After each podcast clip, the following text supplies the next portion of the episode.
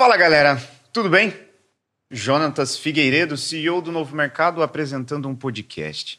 Como assim? Cadê o Vidone? Vidone está em São Paulo, mas mais importante do que isso, temos aqui uma convidada super especial. Me trouxe até a mesa do podcast porque estou interessado em fazer várias perguntas e apresentar para vocês esta que é uma querida amiga aqui da escola, Caroline Castro, seja muito bem-vinda. Eu agradeço o convite, estou muito feliz. Eu tenho que confessar que eu estou um pouco nervosa, gente, porque eu não esperava que fosse o Jonatas aqui, sabe? Tem, tem uma, pre, uma pressão até pelo preconceito que as próprias pessoas da empresa têm contra ele, né? Ah lá, ah lá, uma fama. tô brincando, muito obrigada mesmo pelo convite, estou muito feliz de estar aqui e estou um pouco ansiosa por essas perguntas aí também. Ah, pode ficar tranquila, que aqui é muito sossegado. Inclusive, a gente estava conversando que você acabou de chegar da Inglaterra e eu fiz um comentário engraçado, que é a última vez que eu falei contigo, você estava de malas prontas indo para a Inglaterra. Eu te pergunto, fazer o quê? A Inglaterra, ela tem, eu, tem dois motivos para eu ir para lá. Eu, eu cheguei ontem, literalmente ontem aqui no Brasil, já fiquei aqui em São Paulo. Primeiro lugar, porque é minha fonte de inspiração e de criação. Então, ou eu vou de férias, ou eu levo outros fotógrafos também. E dessa vez teve esse intuito, né? Eu, eu passei lá 10 dias de férias e levei um grupo de 20 fotógrafos para o meio das, do interior ali da Inglaterra para poder é, estudar fotografia. Muito legal. Você sabe que eu gosto muito de Sherlock Holmes e eu passei meu ensino médio lendo tudo Sherlock Holmes, sei lá porque eu li toda a obra do, do Doyle, que é o autor do Sherlock Holmes, e ao fim da vida dele ele vai para, acho que Sussex, e ele fica naqueles prados da, uhum. da Inglaterra, cuidando de abelhas, sabe-se lá por quê. Isso é a sua fonte de inspiração ou você encontra alguma geografia diferente por lá? Por Não. que que é? Olha, eu, eu, eu gosto de associar a Inglaterra com todos os pontos que eu amo da fotografia e também do marketing, de branding e de brand sense. Então, para mim, ela é uma explosão é, de sentidos. Então, para mim, a Inglaterra ela é, ela é a minha, minha, minha fonte criativa tanto de marca, de cores, de cheiros, de. Eu acho que o meu maior estado de presença é quando eu tô lá. Porque quando eu tô em Goiânia, na, fazendo as minhas coisas, eu tô sempre com a cabeça no que eu preciso entregar, no que eu preciso é. fazer. Mas quando eu tô na Inglaterra, eu tô lá. Então é até meio difícil cuidar das pessoas na internet, cuidar da, da minha comunidade online, porque eu realmente fico lá experienciando aquilo que está acontecendo. Então, é, a diversidade de coisas que tem lá é o que mais me inspira a criar. Então, você tem praia, você tem montanha, você tem os castelos, mas ao mesmo tempo você tem Londres, que é urbana, uhum. e se você quiser fugir um pouquinho, tem as cidades ali do interior que trazem de volta uma essência para o meu trabalho. Então, eu consigo observar, é o que eu sempre falo para os alunos, assim, a vida acontecendo, coisa que por pelas demandas no meu dia a dia eu não consigo. Então, literalmente, é meu Londres é Inglaterra é meu estado de presença absoluta ali. Ai, que chique. Eu não sei nem como reagir a essa informação, Leandro. O que, que você acha disso? Pô, você voltando para Salvador para sentir em casa e vindo para Santos para trabalhar, maior calor. Ela, pô, lá, lá o outono é mais colorido. É. Não, tem montanha, tem um castelo que eu gosto muito de visitar, né? Tem uma conhecida muito chique, muito chique. Eu pulei algumas partes, no entanto. A ideia era começar perguntando para você se apresentar. Afinal, quem é Carol no final das contas? A gente já sabe que ela é fotógrafa. Ai, é uma pergunta complexa e simples ao mesmo tempo. É, eu. Como que a gente se apresenta assim? Você quer saber profissionalmente é? ou qualquer? O que faz? O que faz? Tem comunidades do quê? Sim. Carolina Castro é fotógrafa e mentora de fotógrafos. Minha comunidade aprende comigo de, desde coisas muito profundas como identidade na fotografia, como construir a minha identidade fotográfica, como que eu vou construir meu repertório, como que eu vou é, achar minha autenticidade no mundo de cópias, né? Quando eu entrei para no mercado do ensino, por exemplo, foi literalmente na contramão do mercado, porque o que vendia era edite igual a mim, faça igual a uhum. mim, tenha fotos bonitas igual as, as minhas. E quando o meu estrategista né, veio para me lançar, ele falou: vamos vender preset, vamos vender curso de edição. E eu falei: eu não vendo isso, eu vendo identidade. Eu tenho um curso que chama identidade a ele.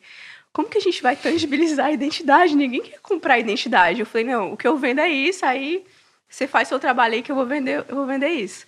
E desse curso eu percebi que eu, que eu mexia muito na alma artista dele, artística deles e depois a parte empreendedora ficava de lado, eles não sabiam vender. Aí eu criei outros cursos que é vem dessa outra parte da Carol que é comunicadora, porque eu sou formada em jornalismo E eu, eu entendo muito sobre pessoas e comunicação. Então, eu sabia, eu tenho esse lado sensível e profundo, mas eu, é, eu tenho uma alma marqueteira também. Hum. Então, eu tenho um curso que ensina marketing e um curso que ensina você a encontrar ali sua identidade, né? Então, os alunos, eles aprendem, é um 360 comigo ali mesmo. Então, desde a parte sensível, a parte de vendas e de, de prosperar com aquilo que eles amam mesmo, né? Que é o que eu acredito. Então, a minha comunidade é de fotógrafos bem mais que a média. Eu chamo eles de é, bem, bem mais que a média em tudo. Bem legal. Eu estava dando uma passada no seu perfil lá e eu achei engraçado porque tem um post seu muito bom, que eu acho que resume um pouco dessas características que você trouxe, que é explicando o coturno. Ah. É. E aí, eu, assim que eu bati o olho, coturno, tá na sua apresentação. Eu falei, coturno? Eu nunca vi a Carol de coturno. Quando você veio aqui, você não tava de coturno. É verdade. E aí depois eu reparei, não, na verdade, absolutamente todas as outras fotos que eu vi de você, você tá sempre usando uhum. um coturno ali.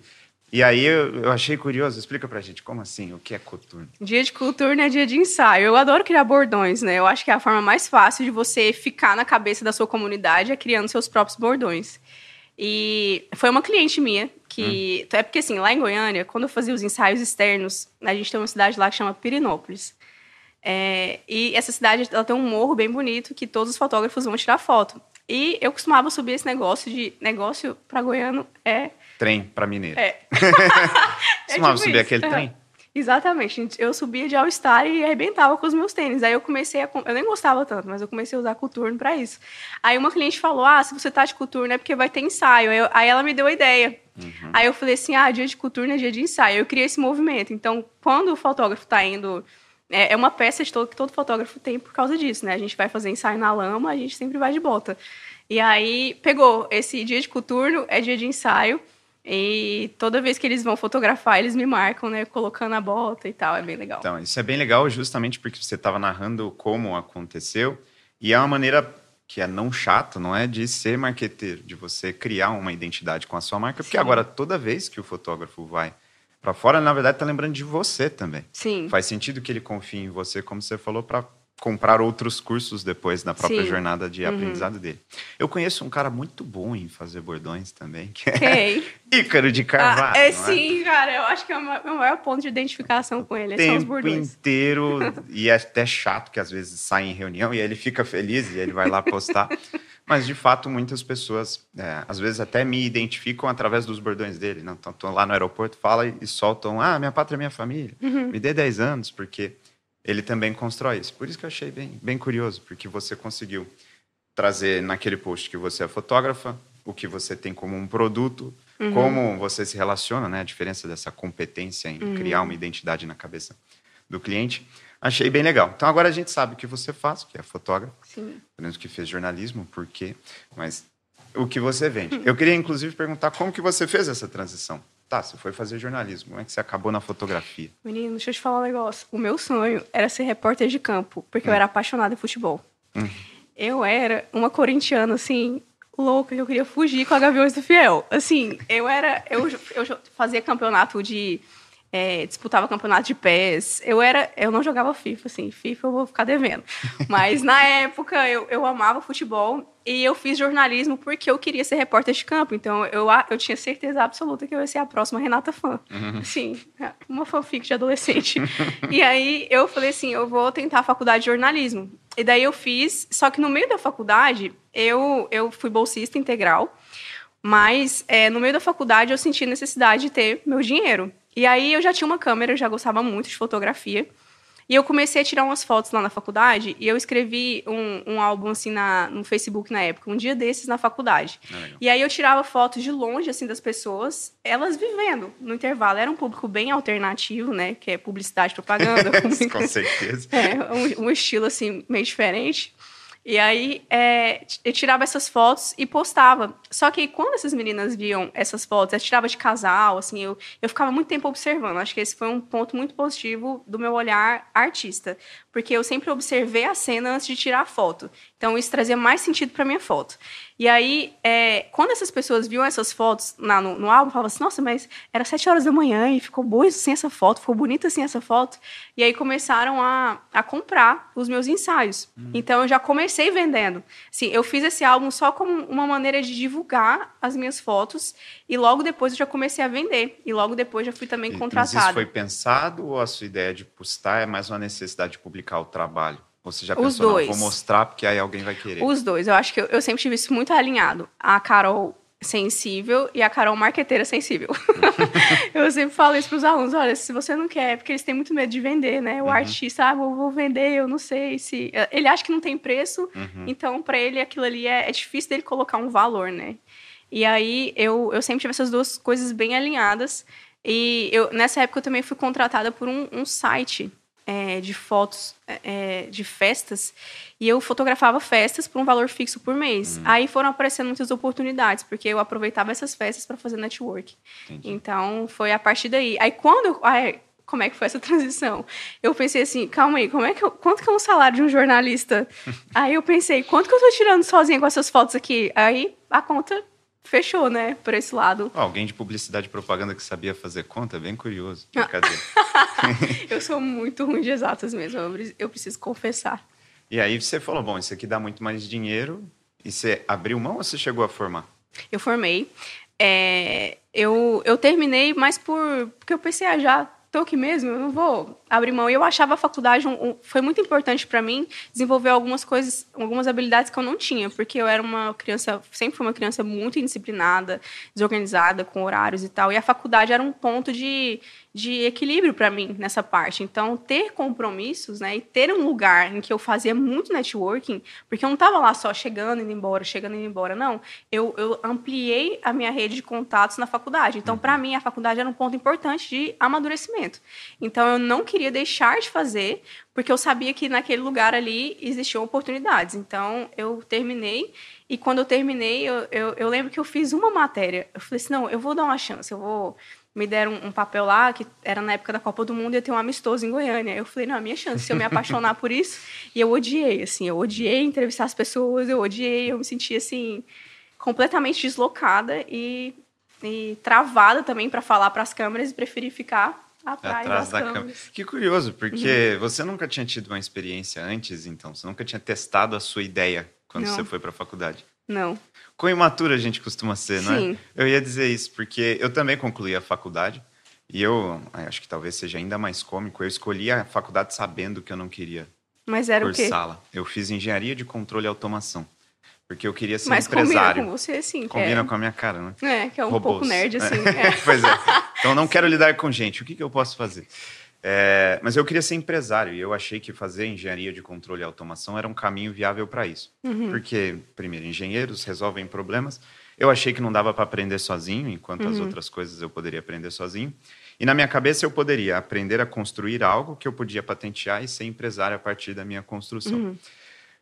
No primeiro semestre, acho que foi no segundo mês, eu fui no laboratório de um dos professores lá. Ele perguntou: o que, que você está fazendo aqui? Eu nunca vi um aluno utilizar. Eu usei algum termo na minha fala. Eu falei: esses caras aqui não sabem nem português, o que, que você está fazendo aqui? Eu falei: horas, minha mãe quer um diploma de faculdade, ela não pagou escola particular à toa. É, E eu acabei concluindo a faculdade, mas pelo mesmo espírito que você. Eu já tinha entrado na internet quando eu. Em 2015, eu já estava mexendo com coisas na internet. Eu já tinha o meu dinheiro em outras coisas, dava aula de arte marcial, e detestava a engenharia. Só que tinha um ganho colateral ali que eu Sim. achava relevante, né? Era um, é um ambiente que eu digo de teste grátis também. Uhum. Porque ninguém espera nada de um universitário, Sim. né? Você só espera que ele fique bêbado na rua. Então, se você está fazendo mais do que isso, você, Você- já está é. ganhando da sociedade. Você não tem muita cara que vai em Não. jogos universitários. Justamente, eu estava na vantagem. É, mas isso é uma característica de um produto ruim, que os ganhos principais não sejam a principal oferta, é o ganho colateral. Ainda assim, bacana que você soube utilizar Sim. e você, no entanto, entendeu que é uma competência que você pode explorar para além da faculdade. É algo que Muito. você carrega consigo desde então. A habilidade de networking, falar e, agregar pessoas. Bom, acabou de levar um tanto de fotógrafo para Inglaterra. Sim, foi foi curioso porque nessa fase da faculdade, você falando, eu lembrei de uma coisa. Eu me realizei nessa parte do esporte porque eu, eu gostava muito mesmo, assim, eu era muito apaixonada. Assim, Mas você né? sabe jogar uma bola se a gente fizer? Não. Se tiver um FIFA, Entendi, eu animo o virtualmente. X1. A gente vai ter outra história legal nessa empresa, mas... Muito bom. É. Anota essa aí, Leandro. Anota essa aí. Ma- Nem, nem no videogame não me garanto. Tá complicado. Mas eu, eu gostava muito. E aí, o que, que eu fiz? Eu, eu fiz um. Meu TCC foi um fotolivro é, de história de superação através do esporte.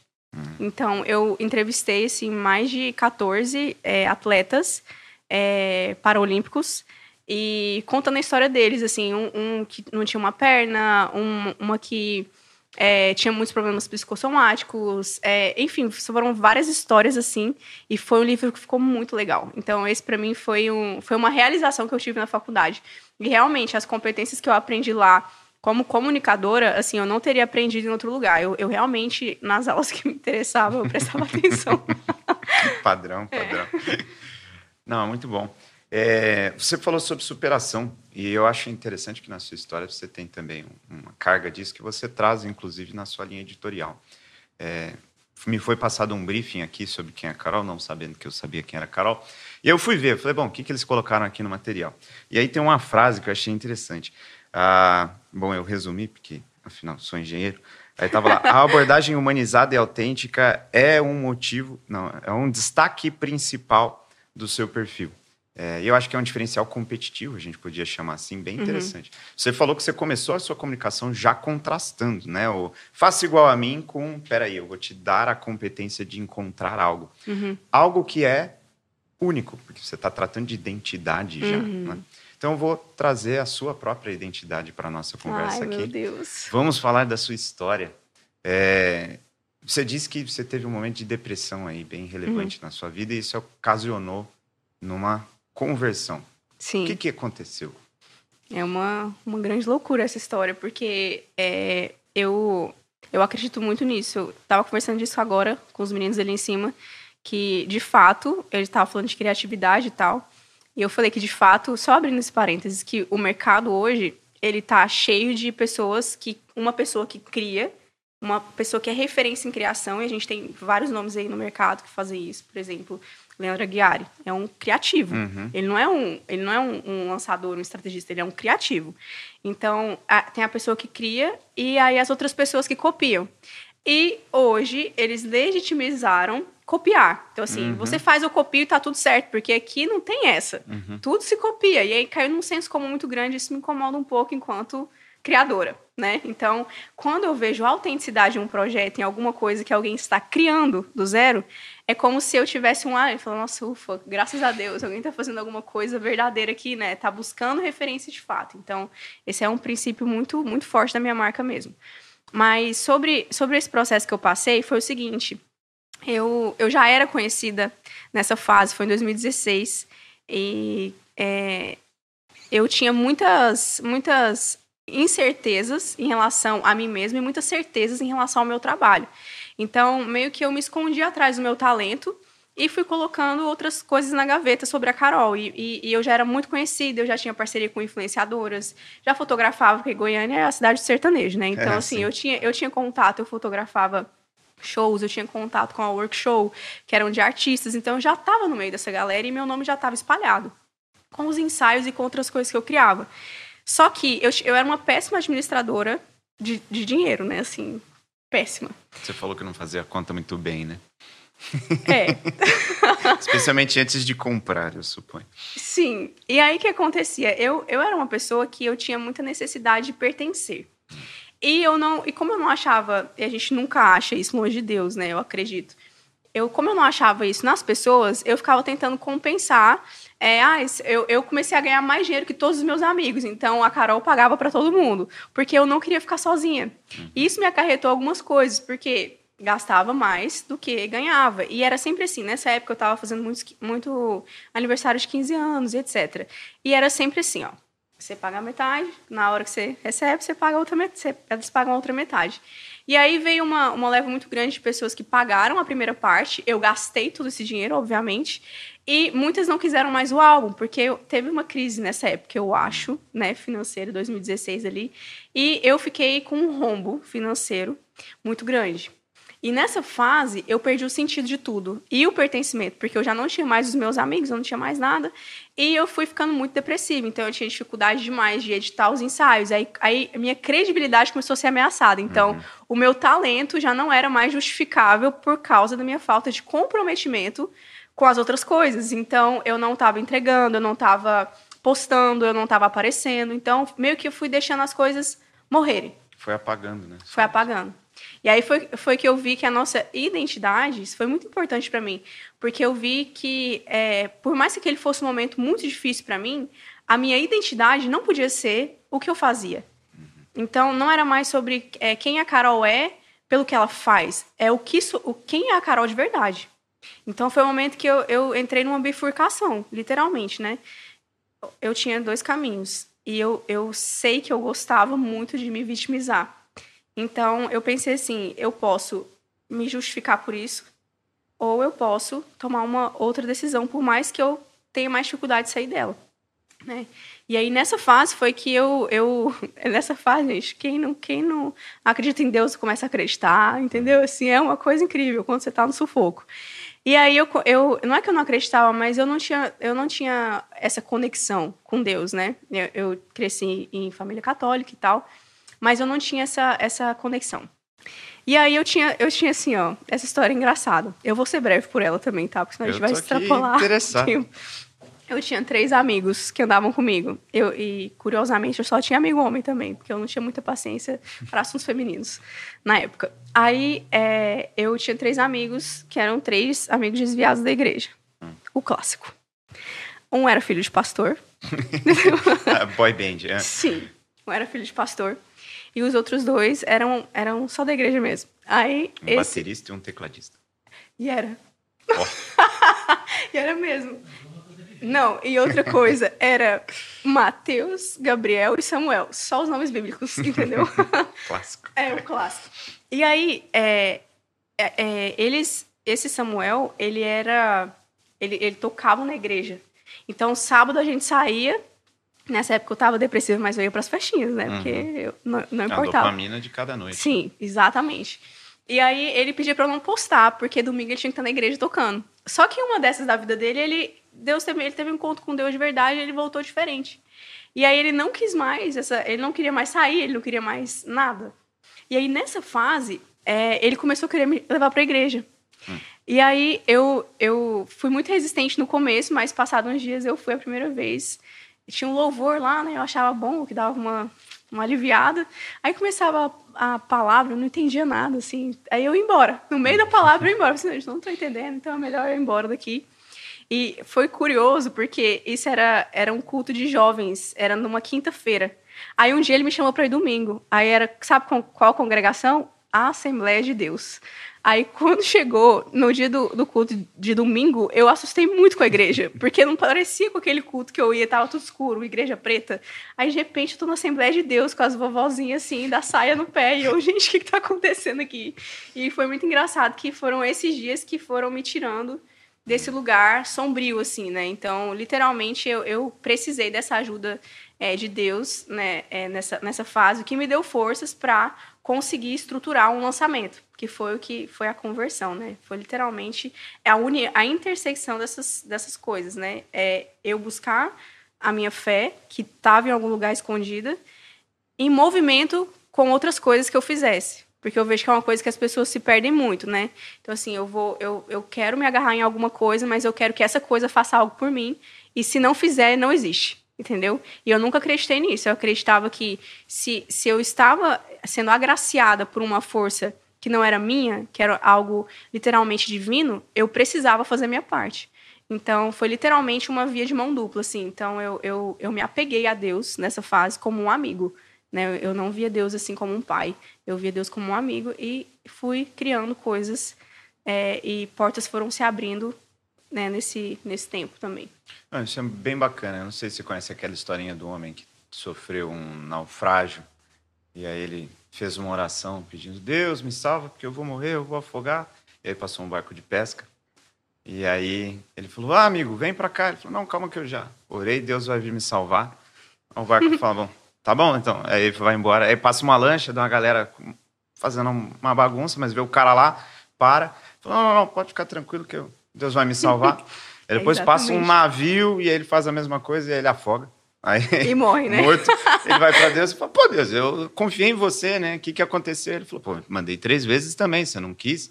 É, e eu acho essa história engraçada justamente porque às vezes a gente tem uma expectativa de que ah, as coisas deveriam se parecer, talvez até mais solenes do que geralmente são, né?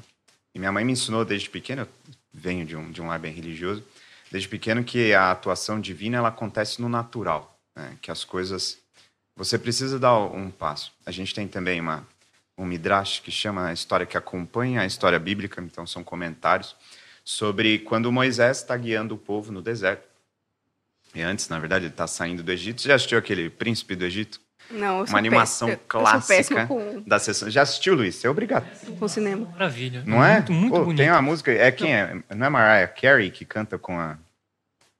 Provavelmente. Poxa, é um não. clássico, um clássico, clássico geral. Você vai Foi... ter que me mandar depois. Salvou então. o estúdio. É a história do, do- das 12 pragas do Egito lá. Mas tem Moisés, que está tirando o povo hebreu do Egito, depois de serem escravos, e eles se deparam com o Mar Vermelho na hora que eles estão indo embora, porque eles decidiram tomar um caminho. Só que o faraó, depois do povo ir embora, ele não gostou da ideia. Ele voltou atrás e falou: ah, vou perseguir esse povo e vou matar todo mundo. Então, enquanto em tempos de paz era só desviar, ir embora e contornar, dessa vez tinha um exército correndo atrás deles para matá-los. E aí eh, Moisés para para orar, Deus tendo dito que ele abriria o mar. E a- o Midrash, a historinha conta, mas por que você está orando? Diga ao povo que marche. É a resposta. E aí no momento, diz a historinha, que o primeiro homem bateu água no queixo, aí o mar se abre e o povo passa no meio do mar a seco. E, então, essa história eu acho que é até bem parecido com o que você está me narrando aqui, que de fato, legal, né? Você estava engajando, você estava buscando, mas você teve que, inclusive, encontrar o marketing digital como Sim. uma ferramenta para te Você tirar do ilustrou sufoco. muito bem, inclusive. Você foi falando, eu fui me imaginando na situação. Porque às vezes a gente faz isso mesmo, né? Quer continuar na zona de conforto enquanto tá na hora de agir.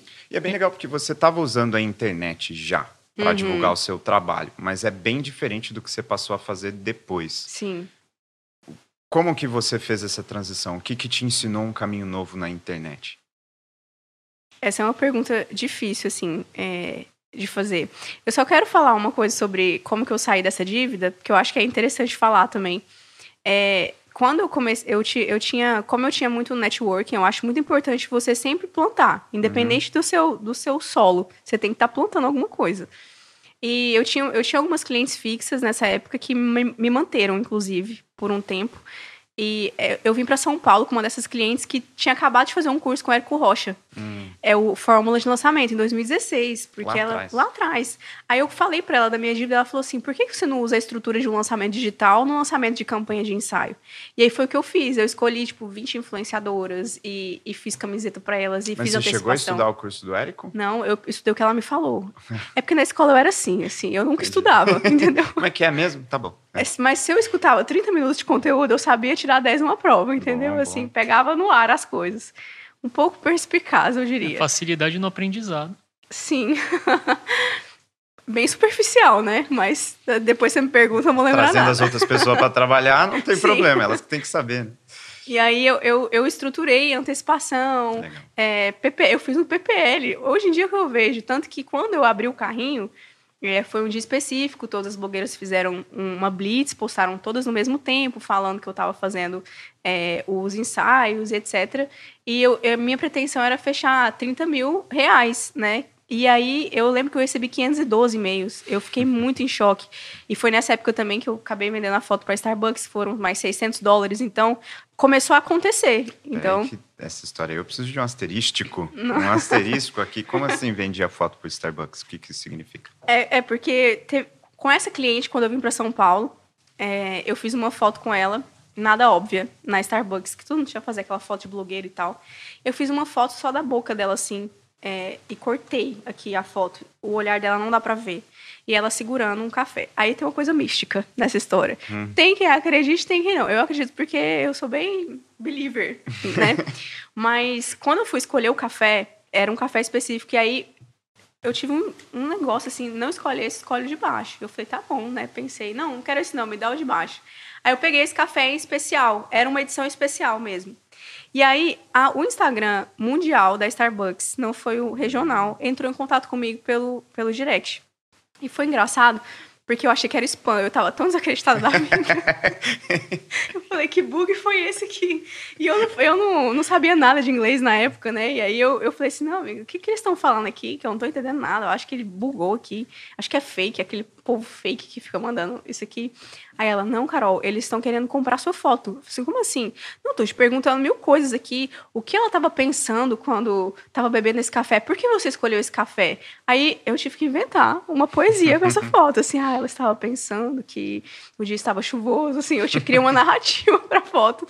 E eles perguntaram, falaram assim, não, a gente tá, quer comprar essa foto porque nenhum dos nossos fotógrafos conseguiu acertar a narrativa da foto aqui. Hum e a gente precisa de comprar essa foto para essa edição desse, desse café. Assim, então, era daquele. Se eu tivesse tirado foto de outro, eles teriam passado batido. E a única coisa que eu fiz nessa foto foi marcar a localização, Starbucks Brasil. E aí, a, a, a agência estava... de algum jeito pra é. eles lá. Acho que foi um anjo, assim, ó. Providência divina. Ah, bem legal. Então, é uma validação externa bem relevante. Você tinha já uma autoridade local também, em Goiânia, Sim. que você comentou. Uhum. E aí você fez bastante publicidade do fato de que você vendeu uma foto para Starbucks. Até hoje eu faço. Ah, meu filho, assim, a gente tem que aproveitar essas coisas sempre. Mas você estava indo a algum lugar, você ainda estava contando a Sim. transição e que esse evento potencializou o seu carrinho, eu entendo. Sim, e aí foi, eu recebi 512,5 e eu fechei 62 mil reais. Foi assim, meu, o meu melhor lançamento único, sem ser no nicho clichê, porque eu vendi uhum. para ensaios femininos, que é mais difícil no mercado. Se eu falo que eu vendi isso em uma campanha, todo mundo se assusta assim, né? Não, mas como que você vendeu ensaio feminino? Não é um bem de necessidade. Ah, não, gerando desejo através do marketing. E como que eu, você perguntou como que eu transicionei minha comunicação, né? Que foi você perguntou? Na verdade, é, eu perguntei como você transicionou a sua carreira para o marketing digital como um todo. Você estava usando a, a, internet como uma divulgação, uhum. eu diria até instintiva para boa parte dos profissionais liberais. Uhum. E aí muitos deles, quando se deparam com alguma propaganda e tal, eles acham que eles já fazem parte do trabalho. Uhum. Eles não entendem como eles de fato conseguem potencializar, conseguir mais clientes, que não é um bico, não é conseguir um, dois ensaios. Sim. É fazer da internet a principal linha de receita uhum. deles como profissionais. Uhum. E aí, claro, você também virou uma educadora, mas uhum. educando sobre isso, inclusive, né? Como uhum. ele pode se potencializar como profissional. E é esta transição. Bom, eu acredito que 72 mil reais te convenceram de que esse caminho. Sim, não, na verdade, nessa, não, nessa época eu, não, eu nem. Isso foi em 2017, em abril, eu nem pensava em lançar curso. Jamais, porque eu pensava, eu vou ter que gravar. Jamais, eu tinha muita trava com isso aqui. Não muita, assim, era terrível. E eu, eu continuei vendendo meus ensaios. Eu, não, eu comecei a vender workshop presencial em 2018, um ano depois, depois de muita insistência das pessoas. Mas é, sempre foi muito natural, porque eu já eu sempre compartilhei tudo. Eu sou da época do Snapchat. Uhum. Eu, eu amo a internet. Assim, eu, eu, eu, perdia muito a mão. Assim, eu até agradeço muito ao Novo Mercado por ter criado assim essa, esse contexto da linha editorial para nós Sim. autônomos, porque é muito importante, porque eu perdia muito a mão. Então eu me relacionava muito com a audiência, só que minha autoridade muitas vezes me atrapalhava assim na, na minha conversão. Mas sempre foi muito natural, porque eu já compartilhava as coisas. Eu não, não foi algo que eu, que eu forcei, ah, não, agora, agora eu sou uma marqueteira. Não, foi indo naturalmente, entendeu? Só que os lançamentos digitais aconteceram em 2020. O meu primeiro lançamento digital, pandemia, porque eu não tinha mais o que fazer. Entendi. Então entendeu? você fez, na verdade, você fez uma transição em passos mesmo. Deu certo vender os ensaios. Ali você conseguiu criar uma linha de receita de venda de o workshop presencial, mas continuava vendendo seu trabalho. Sim. Só que agora as pessoas não saíram de casa para tirar foto. Então você precisou de um novo passo e Perfeito. foi fazer. Perfeito. Só que você já tinha audiência, porque você estava produzindo conteúdo há dois anos. Sim. Três. Exatamente. Eu acho que você chegou num ponto legal, porque tudo que eu conquistei até agora no digital, principalmente, foi pelo que eu plantei antes. Uhum. Então, eu não comecei a me relacionar com a audiência agora, eu já me relacionava antes.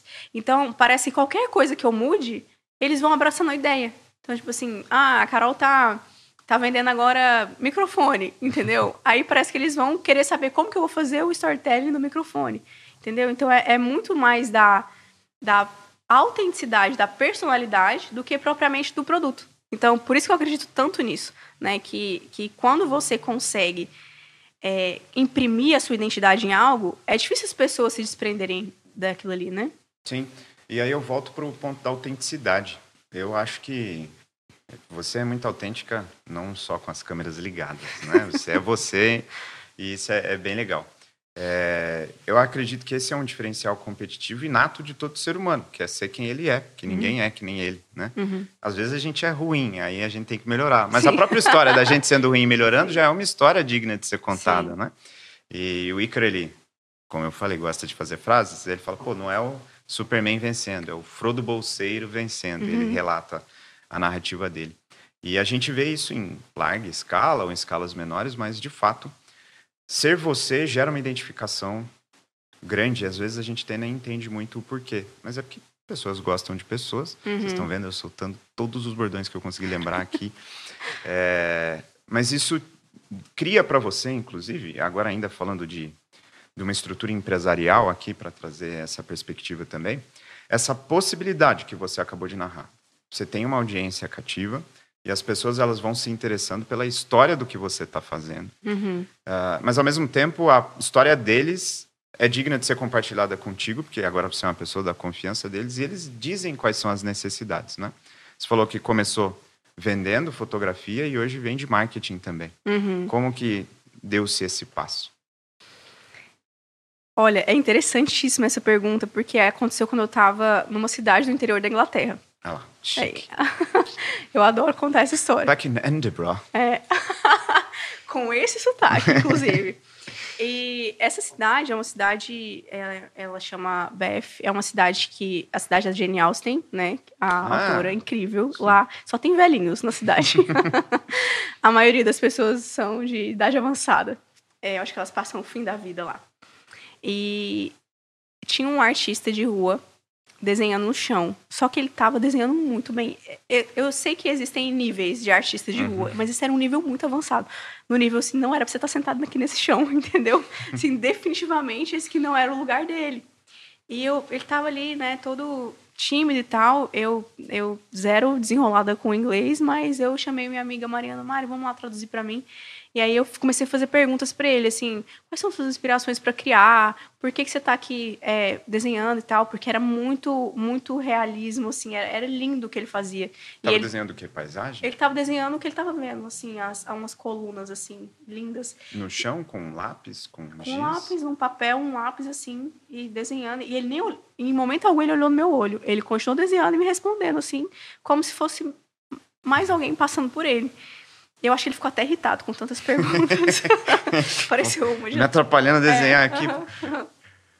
Aí eu falei assim, mas, mas você nunca pensou em expor? Ele, as pessoas não dão valor para minha arte. Então, eu já tentei, eu já tentei algumas vezes, mas as pessoas não dão valor para minha arte. Ele falou isso de uma forma meio ressentida, assim. Eu, eu olhei assim, e aquilo ali ficou hum, na minha cabeça eu falei, gente, isso acontece com a maioria dos fotógrafos. Assim, eles desistem de, do potencial deles porque eles não sabem trabalhar a capacidade deles. Então, é, eu falei assim, eu já ensino, já tem muitos bons fotógrafos que têm uma foto bonita, mas a maioria não sabe vender. Então, assim, eu preciso ensinar qual foi o meu maior diferencial, porque eu tenho a foto boa, mas eu não acho que a minha foto é técnica, porque eu nunca fui estudiosa. Eu não sou a pessoa que vai passar horas estudando técnica, como dominar câmera e edição. Não, eu fazia tudo muito no instinto. E como eu tenho muito senso estético, as coisas ficavam bonitas, entendeu? E, e sou muito imaginativa. Aí as coisas se pareciam com a minha cabeça, assim. E aí é, eu falei, mas nem todo mundo tem esse, esse instinto marqueteiro que eu tenho. Então, e se eu fizer um curso só de marketing para os artistas não morrerem? Ou seja, para os artistas não desistirem. E aí disso surgiu. Aí eu cheguei com um esboço para o meu sócio na época. Eu falei assim: vamos fazer esse curso. Ele ignorou esse meses. E eu, gente, esse curso aqui é, é muito fácil comunicar. Tipo assim, é, é, mais fácil do que qualquer coisa que a gente já vendeu. Nessa época a gente já estava com muita demanda, fazendo os cursos em Campos do Jordão. E era. É sempre, você sabe como é que é, né? Que nunca acaba o lançamento, uhum. entendeu? E aí, é, nessa época, isso ficou na gaveta muito tempo. E aí eu comecei a desenhar esse curso. Falei, vai chamar qual é a coisa mais relevante para um fotógrafo? Os bastidores do ensaio. Então, esse curso vai chamar backstage. Então, assim, é o backstage do fotógrafo que faz com que ele venda. E aí comecei a desenhar todas as aulas e tal. Inclusive, o novo mercado foi muito fundamental no, no desenho desse curso, né? Porque eu tirei uma parte, é, tirei alguns fundamentos daqui e é, trouxe para dentro desse curso. E aí, a primeira vez que a gente lançou ele, a gente teve, assim, a gente superou todas as expectativas financeiras é, que a gente teve num lançamento único, porque é um nicho pequeno, né? E foi surpreendente, porque hoje é o, é o nosso maior faturamento é o backstage. Assim, ele, ele é um curso que é muito lucrativo pra gente. E surgiu desse artista de rua que estava desenhando no chão. Dessa confissão do artista do, da dor de não ter a percepção de valor que ele acha que existe no trabalho dele, só que culpando o terceiro, não é? Uhum. Eu achei isso bem legal, porque você falou que você se vitimizava também quando você Uhum. estava trazendo a sua depressão. Como que você superou esta questão de responsabilizar o terceiro pela bom, pelo por tudo, né? Que quem faz isso faz para tudo. Uma palavra, resultado.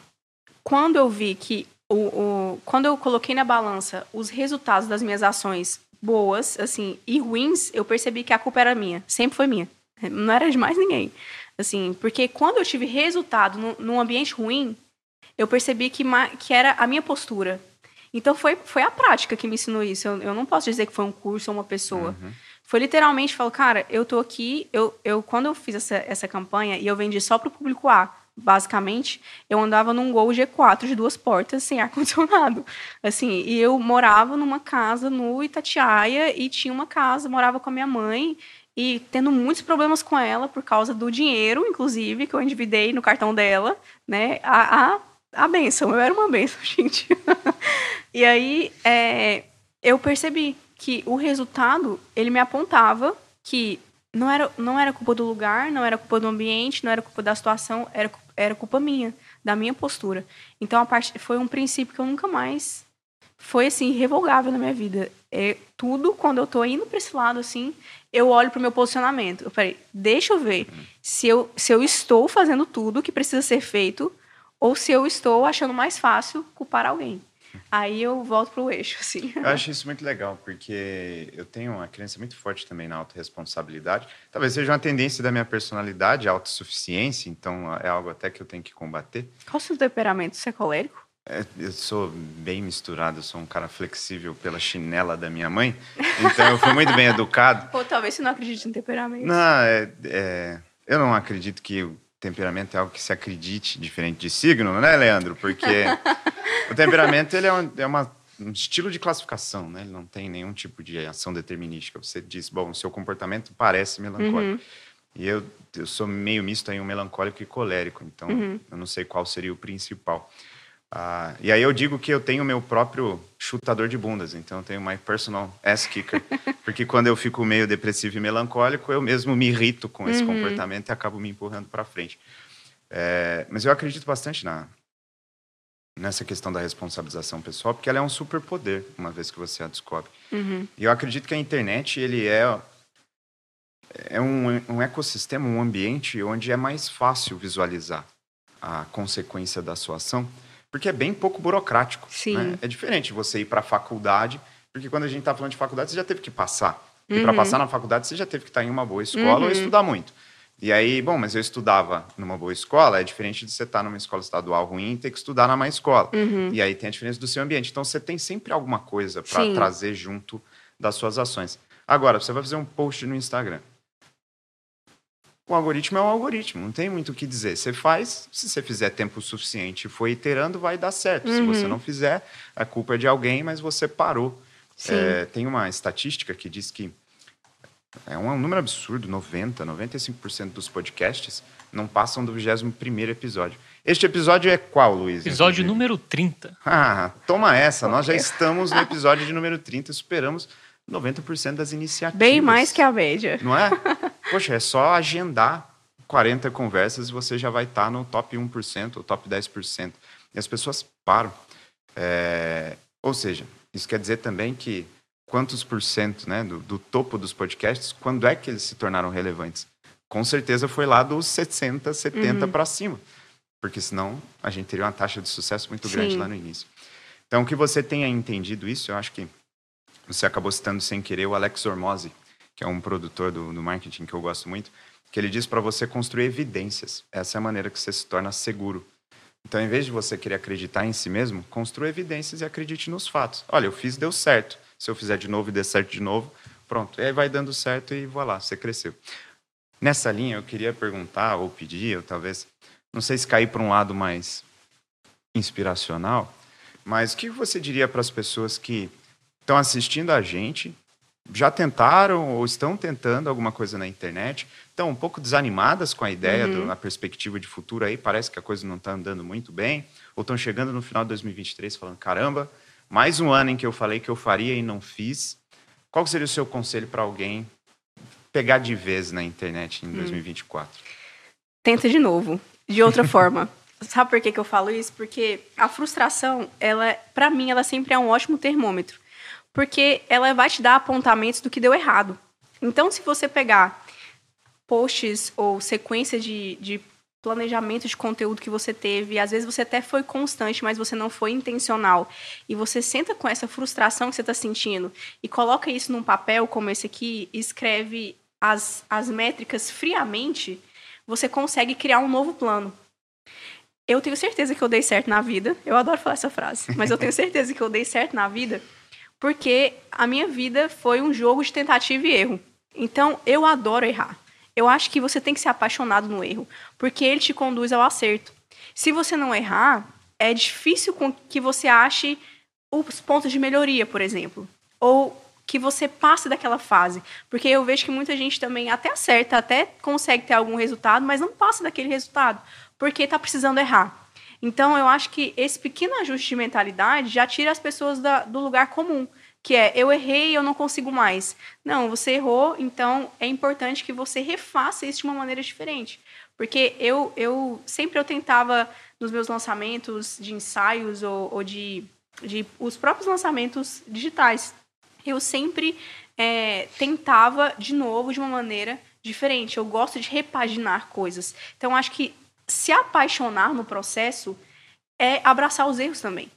Então, quando você gira essa chave, você não fica refém da necessidade de aprovação. Você fica refém do resultado. Então, você quer o resultado. Eu não sou uma pessoa que é movida por dinheiro, por exemplo. Então, para mim, o resultado financeiro ele não é a coisa que mais brilha os meus olhos, assim. Não é a coisa que mais me, me deixa, assim, empolgada para continuar. Mas a criatividade. Uhum. Então, em primeiro lugar, abraçar o, o processo e os erros, e em segundo lugar, é, se apaixonar pelo processo criativo, porque isso faz com que você seja constante, porque você não está criando só é, por uma coisa ou outra, você está criando porque é instintivo do ser humano criar. E aí você consegue gostar daquilo que você faz também, né? E refazer aquilo melhor e melhor e melhor. É, muito bom, muito bom. Eu acredito mais ou menos nisso. É legal. Thomas Edison acreditava na mesma coisa. Ele você disse... tem um autor para cada coisa que eu falo. e eu não li a quantidade de livros que você leu, você pode Isso ter aí certeza. eu vi no Wikipedia, que ele dizia que ah, eu não errei né, na forma de, de criar a lâmpada. Eu só descobri 4.786 formas de não criar uma lâmpada quando ele vai narrando o processo dele de, de tentar. Ele só continuou tentando, eventualmente ele criou. E curioso, porque é, eu não sou uma cinéfila, assim, eu não sou a pessoa que é apaixonada por cinema. Na verdade, eu, eu, eu assisto filme igual série, eu assisto um pedacinho e depois outro, enfim. Mas é, eu sou apaixonada em biografias. Uhum. Eu amo ler isso e me inspira muito ver que as pessoas erram. Então, eu acho que o criativo e o criador é, e, e, você, principalmente você que está assistindo e tem uma empresa, você precisa de referências de pessoas que tentaram mais de uma vez, porque isso te dá um gás, fala, não, mas esse fulano é meu, é, se não, mas se ele fez e deu certo, eu também consigo. Então, isso, nossa, isso me ajudou muito no meu processo, assim, de ver que as pessoas faliram, entendeu? Assim, as pessoas quebraram erraram, mesmo. elas quebraram mesmo, elas entraram num, numa fria mesmo, e elas continuaram. E isso, para mim, é, é, ah, é, é o ser humano é a minha maior fonte de inspiração, é assim, literalmente. Não tem, não tem nada que eu, que eu fale, assim, que vai ser melhor que gente para mim. Então... Ah, já que você citou que você gosta de ler aí, o que, que você recomendaria de leitura pra galera? Um livro que tenha impactado a sua história. Aí pode ser. Não, um livro que eu acabei de ler, que eu queria que vocês lessem ou não. Nem precisa ler, mas foi muito importante para mim. Já que, a gente falou de criação, é, eu queria indicar um livro que é o livro da minha vida. Ele chama A Alma Artesã. Esse livro, ele fala. Eu vou cobrar, viu? Essa. você, nem, você não sabe o tamanho da minha lista de leitura. Cobra não, vai estar tá lá. Calma lá. Eu vou mandar um para você. Muito bom. Pronto. É, esse livro é muito fácil de ler e ele é bem narrativo também. É de um pastor. E ele fala que todo ser humano é, é tem uma alma artesã. Assim, você nasceu para criar e você não nasceu para criar separadamente de Deus, que é uma fonte infinita de criatividade, né? Então, esse livro, ele impulsiona qualquer pessoa, qualquer pessoa, literalmente, cristão ou não, a sair do zero e, e, ver, enxergar possibilidades em tudo, assim. Não, existe uma possibilidade. Então, esse livro, para mim, ele fala um pouco sobre, sobre a alma criativa de cada um. Ah, muito bacana. Fiquei curioso para ler. Eu vou fazer uma troca de livros com você, então. Agora, Infelizmente, talvez eu peça para você comprar a próxima vez que você esteja na Inglaterra, porque ele não tem no Brasil nem a pau. É, é, esse livro é em português ou em inglês? eu te mando em pounds. É em inglês, como assim? Ah, é bom que eu treino. ele fala, é uma, uma linguagem parecida, e ele fala sobre... Não, mas quem sabe a gente se encontra na Inglaterra também, você tá pouco otimista. Que isso? eu tenho trabalho para fazer em Santos, você não sabe o que... Olha só, são, são 10 para 7 e eu tô aqui. Mas você precisa de fontes de inspiração, ah. entendeu? Ele, ele fala, being God's partner, sendo o parceiro de Deus. E a história começa com uma narrativa de um taxista que recebe um rabino que estava em viagem e esse rabino, bom, pousa lá em Nova York. E o taxista é super agradável. E ele, né, bom, conversar com o taxista aqui. Fala, cara, que, que bacana que você seja tão feliz no seu trabalho. Isso me impactou hoje. Muito obrigado. Achou que ia ser um elogio e ia acabar com o assunto. Não, o taxista engatou no elogio, falando: Ah, mas é porque o meu trabalho é muito importante. E aí, naturalmente, o rabino já começou a, a se questionar: Como, peraí, né? Que noção de importância é essa? Deixa eu entender. E ele fala: Eu sei que eu sou um taxista, mas eu posso ser a primeira pessoa que alguém vê após um velório. E aí eu tô levando essa pessoa para casa dela depois que ela acabou de enterrar o ente que ela mais amava. E eu preciso, no meio do meu trabalho, ser conforto para essa pessoa. Ao mesmo tempo, eu posso ser a primeira pessoa que alguém que acabou de chegar para visitar um familiar ou veio contar que está grávida para a família e está super feliz, com que ela vai compartilhar a notícia que ela está cheia de ansiedade. É, eu posso ser alguém que está atendendo uma emergência levando alguém para o hospital. E aí ele mostra para esse rabino que, apesar dele não estar tá fazendo um trabalho santo quanto o rabino, de uhum. falar diretamente de Deus, que ele era um parceiro de Deus no seu trabalho secular, na normalidade da, da sua rotina. Eu acho isso tem muito Incrível. a ver contigo, tem. inclusive. Propósito em tudo, né? É, então. Fica aí uma troca de, de recomendações. Você quer contar uma curiosidade sobre a sua carreira para a gente encerrar com um fato divertido? Tem um fato muito divertido. Tem vários, mas eu vou escolher um. é, foi, você comentou quando a gente chegou do dia que eu fotografei a Alice, né? Eu acho interessante falar sobre isso porque é até como um, um, uma forma de inspirar as pessoas a sempre criarem, sempre criarem, sempre tentarem ao máximo se conectar com as pessoas através da internet, porque isso vai dar frutos em algum momento, você pode ter certeza. A Morgana, que é a mãe da Alice, né? Pra quem não conhece, aquela menina bem fofinha que repete as palavras, né? Apareceu no Itaú lá com a é, Fernanda, Fernanda Montenegro. Montenegro. Né?